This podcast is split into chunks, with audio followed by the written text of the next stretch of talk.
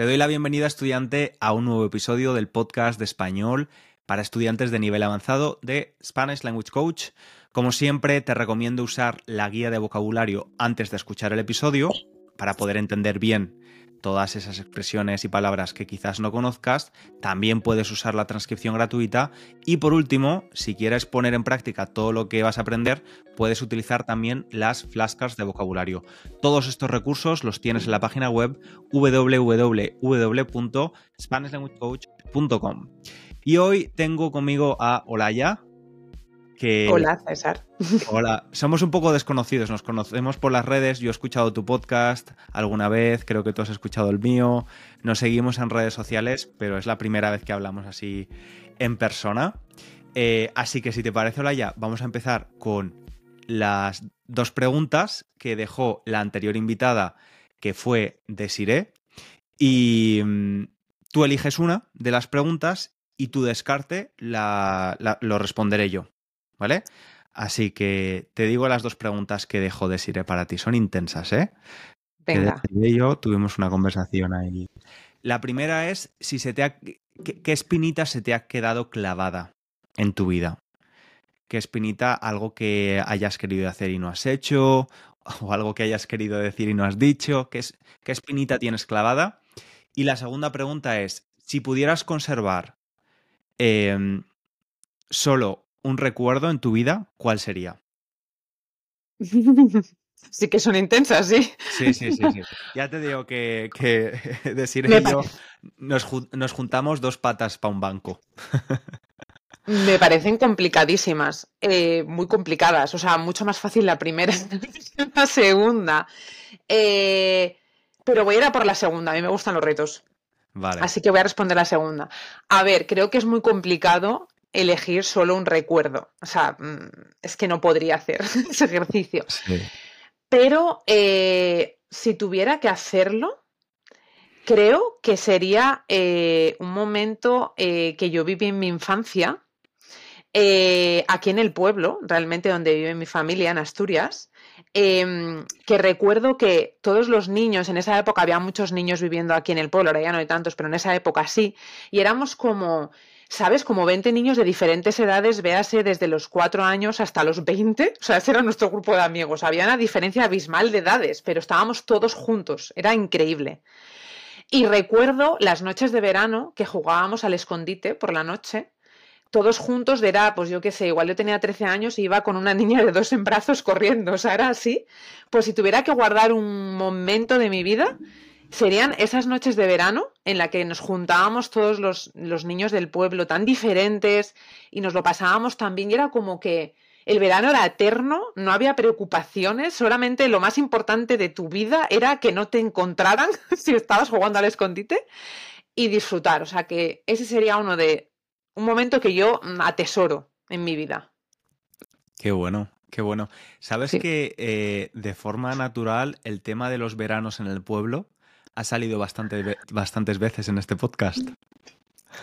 Es que yo creo que lo recordamos como algo de lo mejor, yo lo recuerdo como algo de lo mejor de mi infancia, porque era, era la felicidad. O sea, si me preguntan qué es la felicidad, era eso, eran los veranos en el pueblo con, con los amigos, o sea, era la felicidad pura, además con la inocencia de tener cero preocupaciones, realmente. Sí. Yo creo que más que el pueblo, yo no he tenido ese pueblo eh, tal y como otras personas lo habéis vivido, pero yo creo que la infancia debería ser ese espacio de no tener preocupaciones, ¿no? Y, pues eso, vivir un poco, levitar y, vivir relajado. Totalmente. Debería ser, por, a ver, por desgracia, no todos tenemos, o sea, no todos los niños tienen nuestra suerte, ¿no? Pero realmente sí, a mí sí que me ha marcado mucho, o sea, en mi personalidad y en mi forma de entender la vida sí que me ha marcado. esas experiencias han sido importantes para mí. Sí, claro, seguro que mm. sí.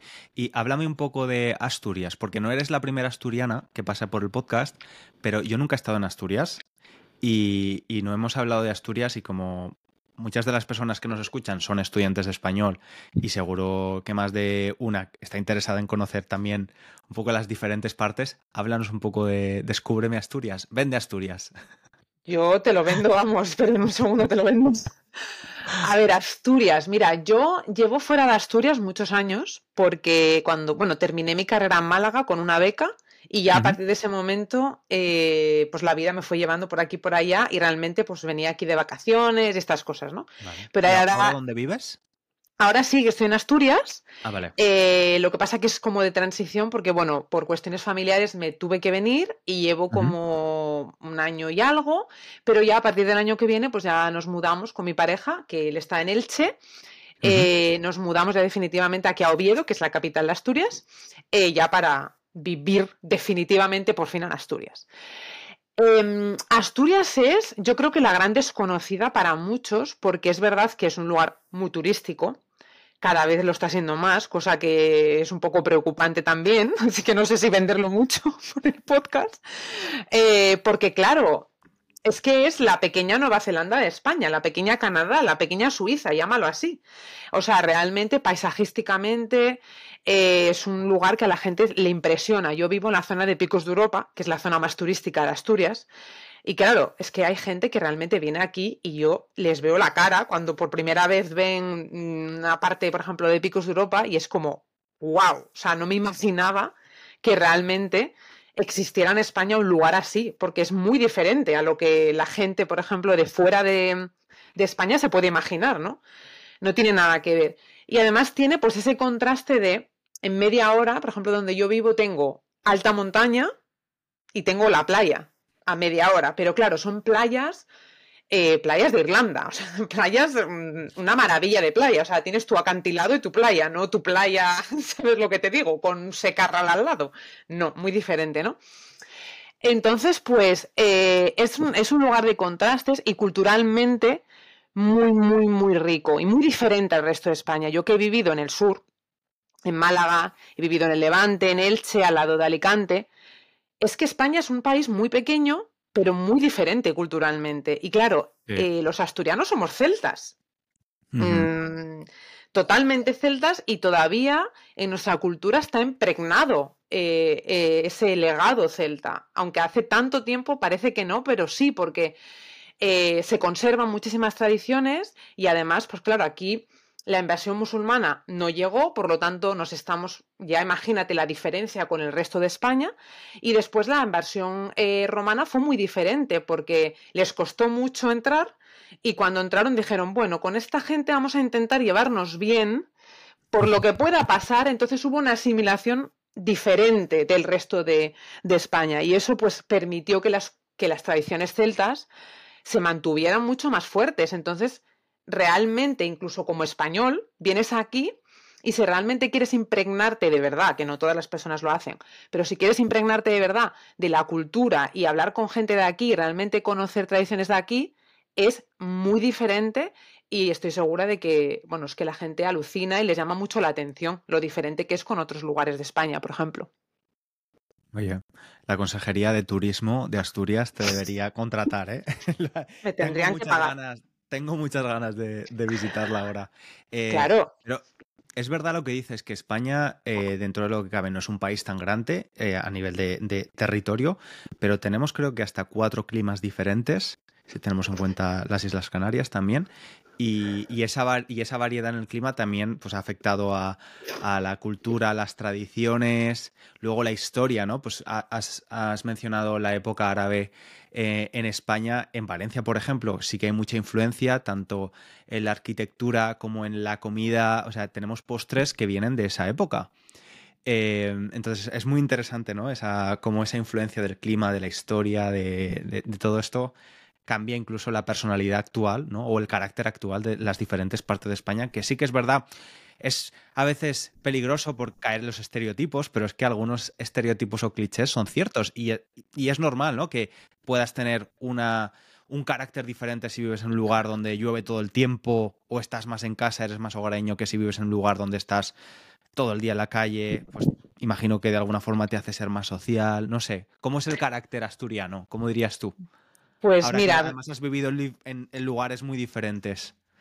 Es una pregunta súper curiosa y que me parece súper interesante por lo que llama la atención. Los asturianos son las personas más extrovertidas, divertidas, graciosas de España. O sea, te lo aseguro. Es más, en la lista de los más majos de España, los asturianos somos el top uno, puedes buscarlo. Ah, es te lo, prometo. Es súper curioso, es súper curioso porque te imaginas lo que tú acabas de decir, ¿no? Que al final, en un lugar en el que hace mm, más frío, llueve más, que ha cambiado tanto el clima, que ya realmente es que no es casi ni así, pero comparado con Valencia, por ejemplo, ¿no? Eh, pues te imaginas de que realmente, claro, la gente es más hogareña. No, no, no, no, no todo lo contrario. O sea, aquí hay un sentimiento de comunidad, de estar juntos, de pasárselo bien, de beber, de fiesta. O sea, los asturianos somos unos fiesteros, unos mm, cachondos, pero de verdad, ¿eh? Y a la gente le sorprende muchísimo eso, de que, porque vienen con esa mentalidad de, esta gente va a ser un poco más fría, ¿no? Yo sí me pongo a comparar así de lugares del norte que conozco, personas, eh, diría que ese carácter más frío es más el castellano, mucho más que el norte. Y a mí al vivir, me pasó una cosa muy curiosa, que al irme a vivir a Levante, yo tenía ese pensamiento de, bueno, esto va a ser pues gente súper abierta, y todo lo contrario, o sea, me costó muchísimo conocer personas que se abrieran, eh, conectar como más profundamente con gente, cuando te imaginas todo lo contrario. Es muy curioso, así que mm, César, te invito a que vengas a Asturias, porque te va a pasar que vas a venir y vas a volver todos los veranos, porque te vas a hacer amigo de alguien seguro. Bueno, pues la verdad es que la gente asturiana que he conocido es verdad que siempre me ha parecido muy maja y muy, muy amigable. Sí, es, un carácter, yo, yo, diría que amigable es una de las características, como que muy pronto como muy, como muy, te acogen. Eso es lo que me suelen decir mis amigos cuando vienen, como que se sienten acogidos. Ajá.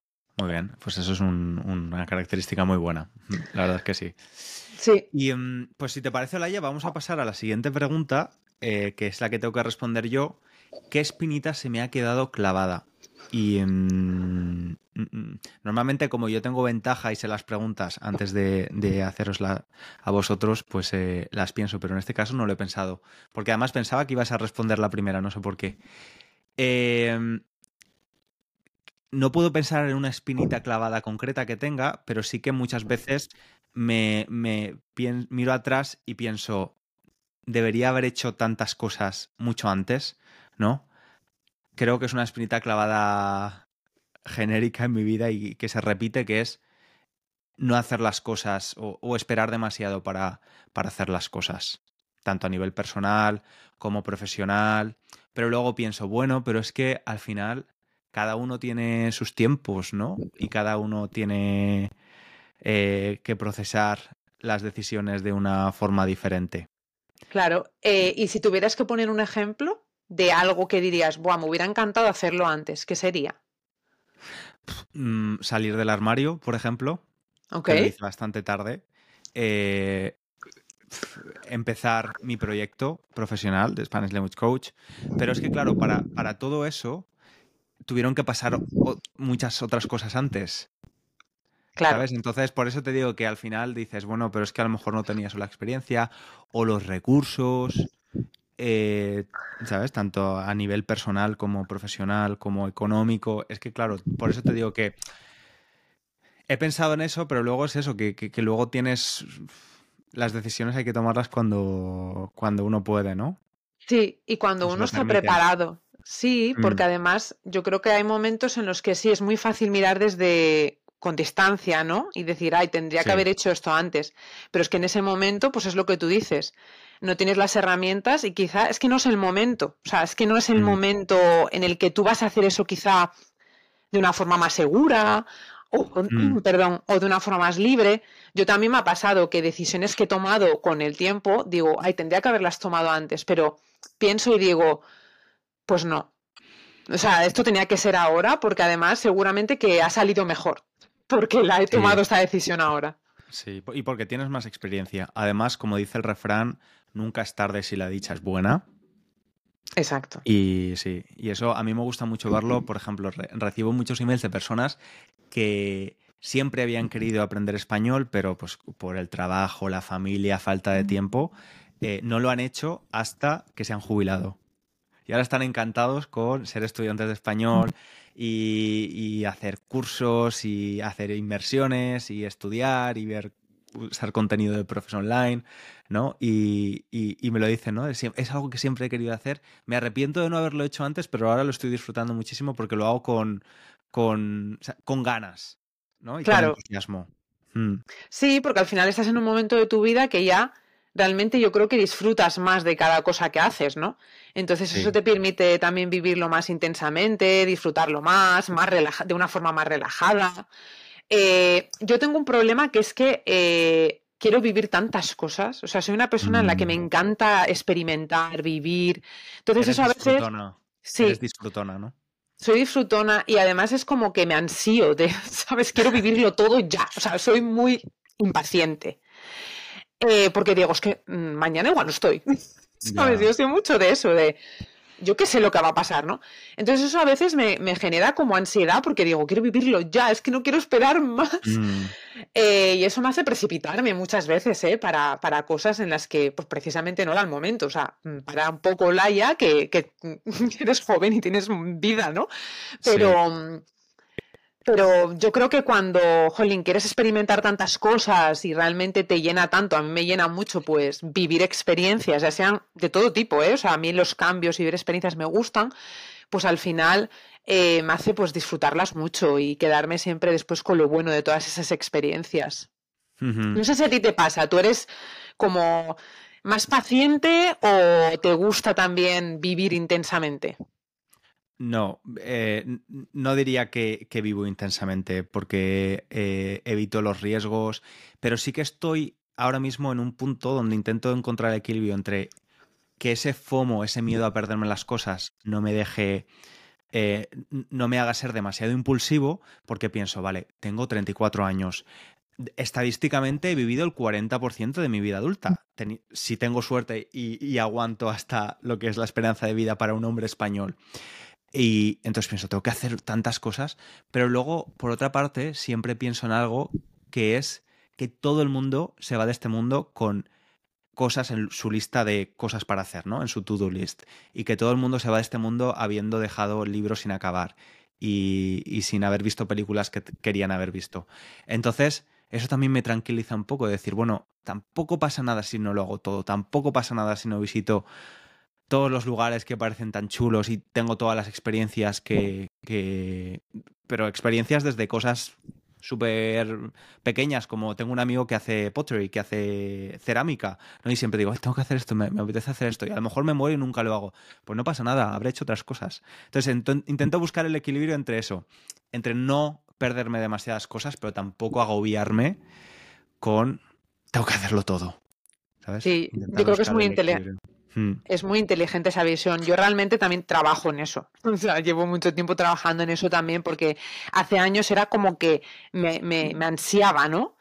Eh, y ahora pues intento como ser más, mm, no se acaba el mundo porque no lo hagas. Y sobre todo lo que hago, que sea realmente porque quiero. O sea, algo que es una experiencia que realmente quiero vivir, que la vivo eh, disfrutándola. Sí, eso sí que es verdad. Nunca me he dejado llevar por lo que otras personas hacen. No, yo quiero vivir muchas cosas porque yo quiero vivirlas, ¿sabes? Porque tengo esa, esas ganas. No soy de las que me afecta mucho ver lo que otros hagan y yo digo, quiero hacerlo también, no, sino que soy una persona que, que soy muy imaginativa, siempre lo he sido, y desde pequeña siempre estaba creando historias en mi cabeza, entonces siempre he creado historias de cosas que quiero vivir, visitar, experimentar, entonces tengo como ese mundo interior tan como rico, por decirlo de alguna manera, que, que, me empuja a querer hacer esas cosas, ¿no? Pero claro, muchas veces le tengo que dar como un poco de freno porque mm, yo sé de las que me encanta salir de casa por la mañana y por mí, pues es que no volvían todo el día. ¿Sabes? O sea, yo me encanta estar en la calle y hacer cosas. Y es como, no. O sea, mm, tienes que poner un poco el límite, ¿no? Ese equilibrio que tú comentas. Sí, sí, creo que somos un poco contrarios en ese sentido. Yo me tengo que forzar a salir, a experimentar, a... Sí. Y, intento hacerlo porque además creo que es contraproducente no hacerlo. Eh, hacer cosas te, da energía, te hace ser más creativo y, estoy ahora eso, intentando buscar ese equilibrio entre mm, no agobiarme por no hacerlo todo, pero al mismo tiempo no esperar a la jubilación para hacer cosas que quiero hacer, porque quizás no llegamos, ¿no?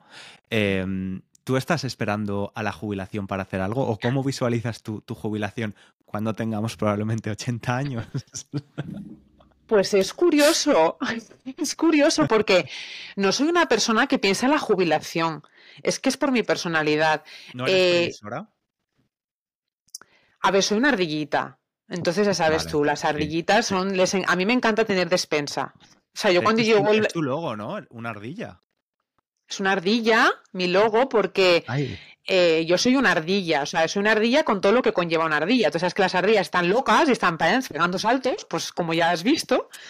Pero las ardillas tienen su madriguerita y van guardando sus cosas, son grandes recolectoras.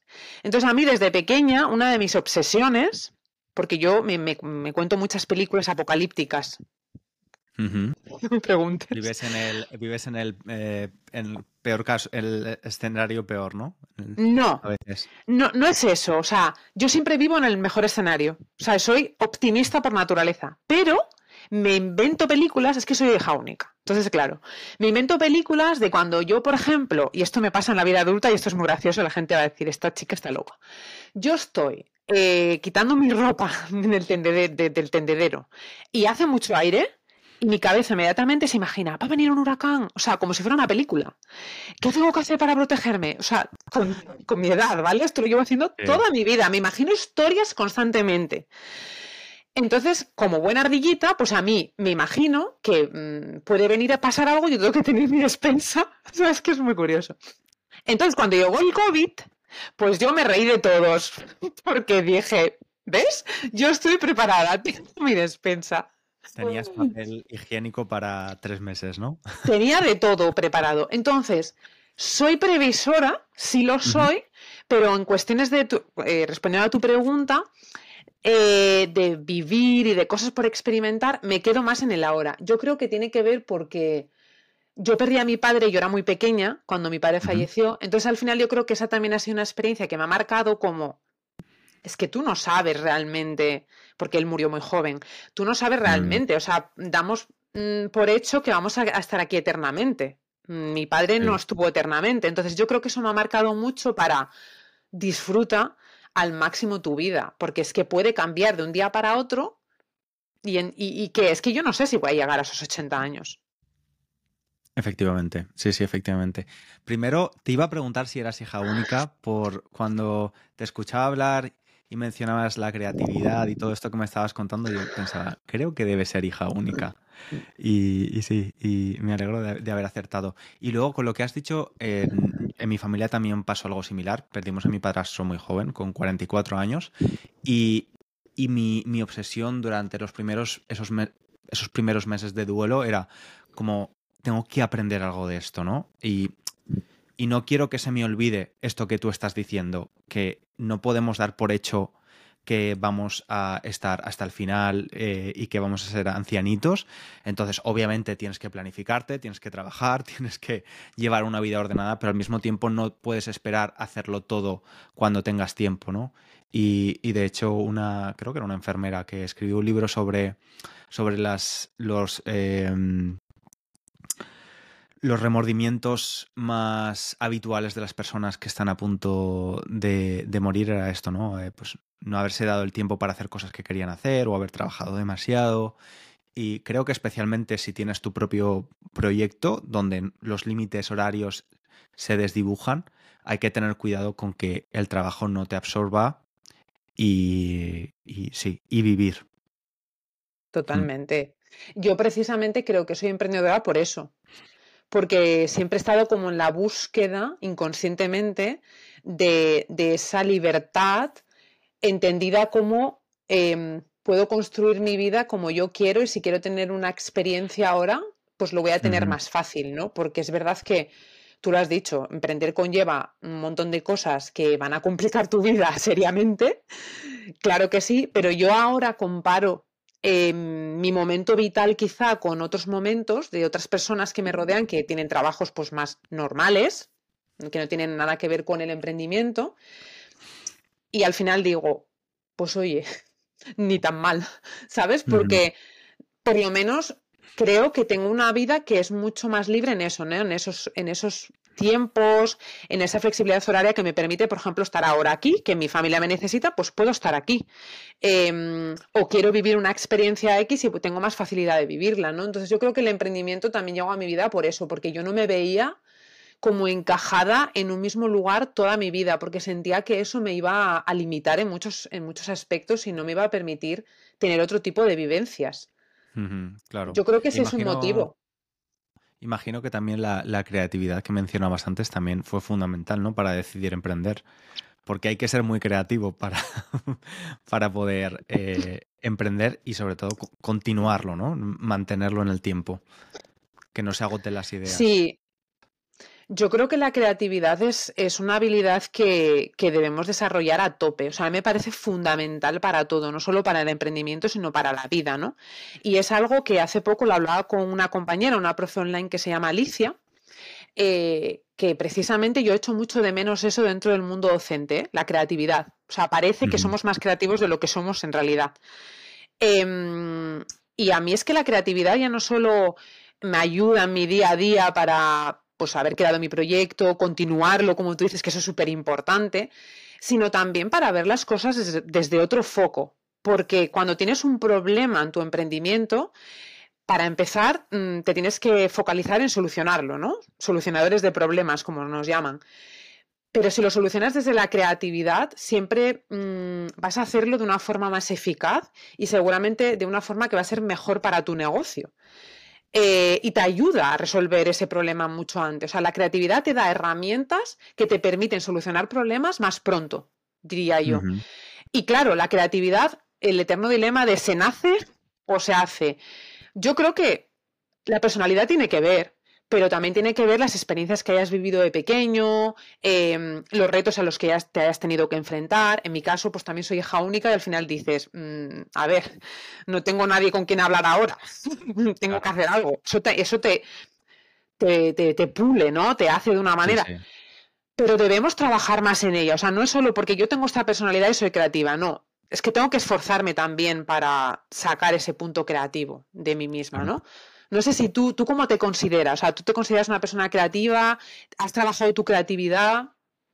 Me considero creativo, no soy hijo único, pero mi hermano nació cuando yo tenía 16 años, entonces toda mi niñez fue como hijo único y creo que sí, bueno, de hecho es que está demostrado que generalmente la gente que es hijo o hija única tienden a ser más creativas por esto, porque tienes un mundo interior ¿no? Porque tienes que jugar contigo mismo muchas veces y te, inventas tus, te montas tus películas, eh, pero también la, intento potenciar. Y por eso es lo que te digo, de, no esperar a, a, tener tiempo para hacer cosas, porque esas cosas que puedes hacer mientras trabajas y mientras gestionamos nuestras vidas que normalmente son ocupadas, te ayudan también muchísimo con la creatividad. Y para mí, o sea, es que yo veo, yo asocio un montón de ideas, ¿no? Eh, desde, no sé, ayer, por ejemplo, eh, fui a ver una exposición de, de, una mujer que hace performance y es que hice una foto, voy a leerlo porque la frase me gustó mucho. Venga. A ver, lo estoy buscando. Sí, acudir a sitios que te, que te rompen, por decirlo de alguna manera, es mm. fundamental. O sea, que te, que te que chocan con igual lo que tú piensas, ¿no? Sí, sí, sí. Bueno, esta mujer se llama eh, Marina Abramovic, eh, es muy conocida y, hace performance desde hace un montón de tiempo. Y, ponía el texto, a través de sus performances, em, las cuales normalmente eh, utilizan acciones simples, pero mantenidas en periodos largos de tiempo. ¿no? Y toda su vida y toda su obra artística se basa en este tipo de performance. Y, y pensé en hacer un episodio de podcast sobre, sobre ella y sobre es la importancia de esa frase, ¿no? De acciones simples, no súper complicadas, no súper difíciles de ejecutar, pero mantenidas en el tiempo. Y porque creo que es la base fundamental del aprendizaje de un idioma, por ejemplo. Esto es como más evidente esta, asociación de ideas, ¿no? Pero veo, no sé, cuando voy en el transporte público la gente me, me parece súper inspiradora. La, cómo se comporta la gente en un vagón de metro en Londres cuando todo el mundo está en silencio porque todos vamos solos la gente va y viene de trabajar, no hay nadie, a cómo cambia la dinámica cuando te metes en un vagón con un grupo de cinco turistas españoles y diez italianos y los niños. Entonces es como, es, muy divertido y, creo que cuando pasas mucho tiempo solo, como es en el caso muchas veces de la gente que, emprende, em, pues continúas desarrollando esa, esa creatividad. Para ti, ¿cuáles son tus fuentes de, inspiración para sacar ideas y decir, mira, esto me ha ayudado a sacar buenas ideas? Eh, me ha gustado mucho lo que has dicho del metro porque yo soy mucho de, sobre todo cuando estaba en Londres también, de sentarme en el metro y de imaginarme las vidas de, las personas que estaban sentadas, ¿no? Lo típico de que te imaginas ir a tal sitio, o tal otro. Em, eh, yo, mira, pienso que una de mis fuentes de inspiración es precisamente salir, salir a otros lugares, viajar. O sea, para mí viajar y conocer gente mm, de diferentes culturas, eh, pasear por una ciudad completamente diferente de la mía, observar todo como con atención, es como algo que me, me inspira muchísimo, ¿no? Pero si pienso en, a nivel emprendimiento, lo que más me inspira es ver cómo hacen las cosas. Eh, personas que no tienen nada que ver con, mi sector. Fijarme en, me voy a comprar a un supermercado y de repente digo, ¿cómo hace este supermercado para fidelizar, por ejemplo? Y entonces empiezo a pensar, mira, pues hace esto, pero me gusta hacerlo en el supermercado, o sea, estando allí, porque me puedo como puedo observar, ¿no? Como el ecosistema. Y pues mira, hace esto, hace lo otro, hace tal. Y digo, ¿cómo puedo yo utilizar esa eh, herramienta, ¿no? O, esa estrategia, ¿cómo la podría yo adaptar a, lo que yo hago? Pues mira, podría hacer así, podría hacer así. O sea, yo creo que ver lo que otras personas hacen es muy inspirador. Por eso, en los centros de coworking, co-living, estos sitios en los que puedes compartir espacio con emprendedores que no tienen nada que ver con lo que tú haces, es muy inspirador, porque además de repente viene una persona y te dice, pero ¿por qué no haces esto así? Porque lo ves súper claro, ¿no? Y tú dices, ¿Cómo puede ser que yo no me haya dado cuenta de esta, de esta solución? y tú la veas tan clara. Y es porque lo está viendo desde su perspectiva. Entonces yo creo que eso es súper motivador. O sea, eh, rodearte de gente muy diferente. Sí, porque además la creatividad no tiene por qué ser original, te quiero decir, la creatividad se presta. Y al final no se trata de encontrar ideas que nunca nadie haya hecho, sino coger una idea que quizás está súper manida, pero desde un ángulo diferente o, desde tu propio ángulo, porque cada persona es diferente, ¿no? Y podemos, podemos eh, hablar y comunicar de, de, formas muy diferentes. Yo me he dado cuenta de que, de cómo de importante es la comunicación. Yo hay personas que me gustan muchísimo y a veces busco entrevistas de esas personas donde siempre dicen lo mismo. Pero es que me gusta escucharlas, aunque siempre digan lo mismo. Me gusta la forma en las que tienen, eh, eh, que tienen de comunicar. ¿No? Y, esto es muy importante también, porque puedes contar lo, que ya se ha contado, pero dándole tu toque, eh, hablando de tus experiencias, dando tu opinión. Y, es esto, la creatividad no se trata de tener ideas originales que nadie haya hecho, sino de darles una vuelta de tuerca. Mm. Impregnarlas de tu esencia. Has dicho algo que, que estoy totalmente de acuerdo. A mí la comunicación me fascina. O sea, eh, me fascina fijarme en cómo otras personas se comunican. Y al final entronca mucho con mi carrera, que yo hice filología clásica, eh, y en ese momento no lo supe ver y lo veo ahora, tantos años después, ¿no? Pero al final te pones a ver todo el tema de la oratoria, que dices, ¿cómo no pueden sacar jugo a esto cuando estamos en una carrera? Porque realmente las cosas se siguen haciendo exactamente igual. Tú cuando ahora ves los cursos de comunicación dices, esto ya lo dijo Cicerón hace un montón de siglos. O sea, se le ha cambiado un poquitito la decoración, pero es exactamente lo mismo. Pero es que realmente pasa eso. Es que de repente alguien controla la escena tan bien y lo hace de una manera tan amena que lo escuchas y, dices, wow, es que me quedaría aquí escuchándote horas, aunque me hayas contado lo mismo una y otra vez y una y otra vez, porque tiene pues esa esencia, le pone... Yo creo que la clave es en ser muy honesto si la persona que está ahí eh, lo que te está contando, te lo está contando con honestidad, hmm. aunque te lo cuente diez veces, es como que eh, te puede transmitir, ¿no? Eh, te puede tocar el corazón de alguna manera y entonces por eso consigue esa magia en ti. Y me parece increíble. A mí me encanta analizar a las personas tal y como hablan y como escriben. O sea, soy filóloga de, las, de las palabras. Me encanta. ¿Por qué esta palabra? ¿Sabes? ¿Por qué esta palabra y no esta otra? ¿Qué quiere decir con esto y no con lo otro? ¿no? Analizar la intención, eh, ¿no? sí, es que hay mucho, ¿no? Detrás. Y, es genial, ¿no? Cuando, cuando logras encontrar a alguien que te inspira eso, es que también el aprendizaje es brutal, porque realmente tú estás con, los, con todos tus sentidos em, empapándote de lo que te está contando esa persona. Sí, sí, sí, es verdad. Es, un, es un mundo también que, tenemos que explorar. Da igual lo que hagamos, saber y aprender a comunicarse es esencial. Yo hice un curso de, pero era un curso de libre elección en la Universidad de Oratoria y Debate, y la verdad es que fue súper útil. Em, y ya te digo que fue un curso cortito, pero aprendimos un montón. Hola, ya te gusta la comunicación y por eso tienes un podcast también.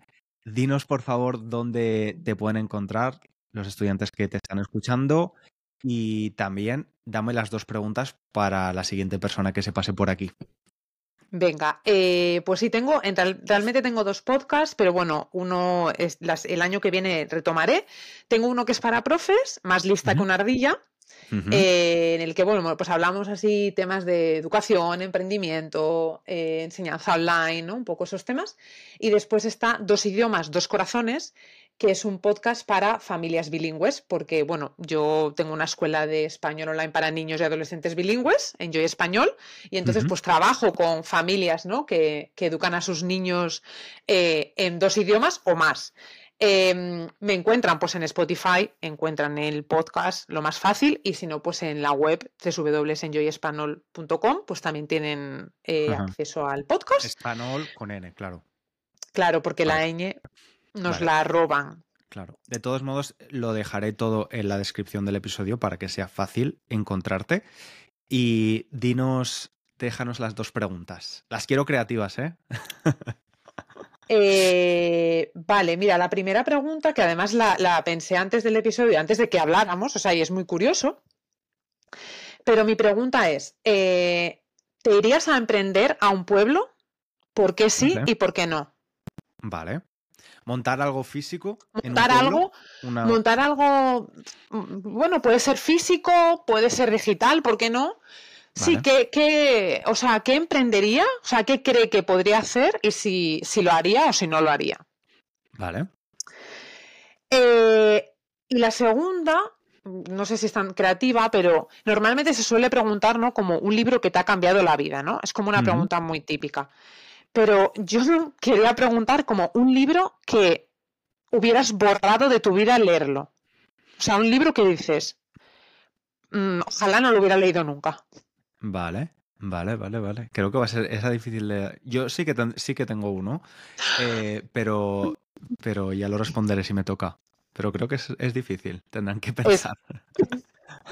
Se me ocurrió así, digo, esta yo creo que va a ser complicada, pero oye, es que a veces dices, ojalá no lo hubiera leído. Muy bien, muy bien. Pues Olaya, ha sido un placer charlar este ratito contigo. Me alegro de, de haberte invitado y que hayas aceptado y conocerte un poquito mejor. Ahora tengo ganas de visitar Asturias y nada, muchas gracias por tu tiempo. Muchas gracias a ti, César, por la invitación. Ha sido la verdad que un placer. Y cuando quieras, pues aquí en Asturias me avisas y así yo te hago tour de recomendaciones que te va a encantar seguro. Exacto, exacto. Así que nada, muchísimas gracias y a todos los oyentes que han estado al otro lado. Sí, muchas gracias a ti también, oyente, por, por estar ahí, por escucharnos hasta el final y aprender. Y nada, como siempre te pido, si te gusta el podcast, la mejor forma de apoyar su continuidad es recomendándolo a otros estudiantes, a estudiantes, no estudiantes, a otros estudiantes y valorarlo en las diferentes plataformas de podcast con unas estrellas o un comentario. Muchas gracias y hasta el próximo episodio. Un abrazo.